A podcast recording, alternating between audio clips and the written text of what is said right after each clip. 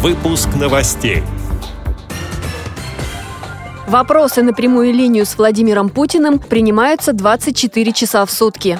Центральная контрольно-ревизионная комиссия ВОЗ провела ежегодную проверку аппарата управления. В Москве открывается международная выставка реабилитационного оборудования и технологий «Интеграция».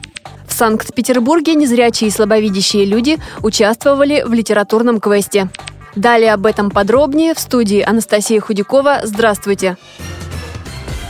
В этот четверг, 15 июня, состоится прямая линия с Владимиром Путиным. Это возможность напрямую обратиться к президенту и задать ему вопрос – Звонки принимаются круглосуточно по телефону 8 800 200 40 40. Также можно написать смс и ммс сообщения на номер 040 40. Задать вопрос президенту можно и через социальные сети ВКонтакте и Одноклассники, а на сайте москва-путину.рф записать видеообращение. Уже сейчас обратившихся больше миллиона. Людей волнуют коммунальные проблемы, строительство жилья, дороги, вопросы труда и зарплаты, пенсии и детские пособия. Россиян также заботит ситуация с экономикой и международная политика государства. Прямая линия с президентом состоится в четверг в 12 часов по московскому времени. Трансляцию будут вести Первый канал, радиостанции и телеканалы ВГТРК.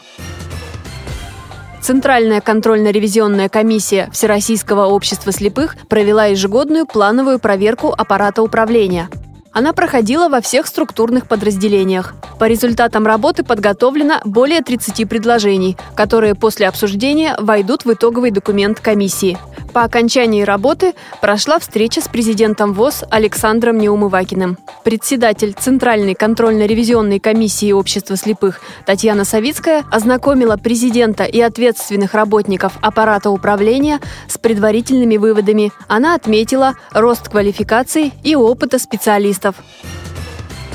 В Москве сегодня начинает работу международная выставка реабилитационного оборудования и технологий «Интеграция-17».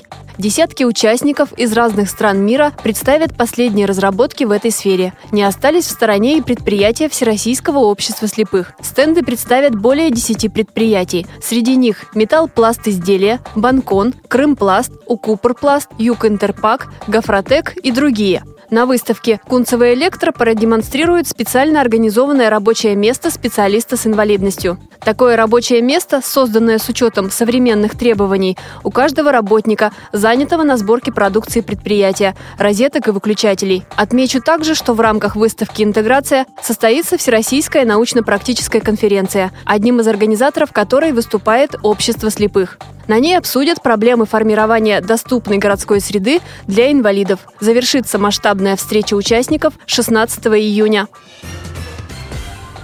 Санкт-Петербурге сотрудники библиотеки для слепых и слабовидящих провели квест «Время литературы» для активистов местной организации ВОЗ «Купчина». Участники совершили увлекательное путешествие по произведениям классиков и современников.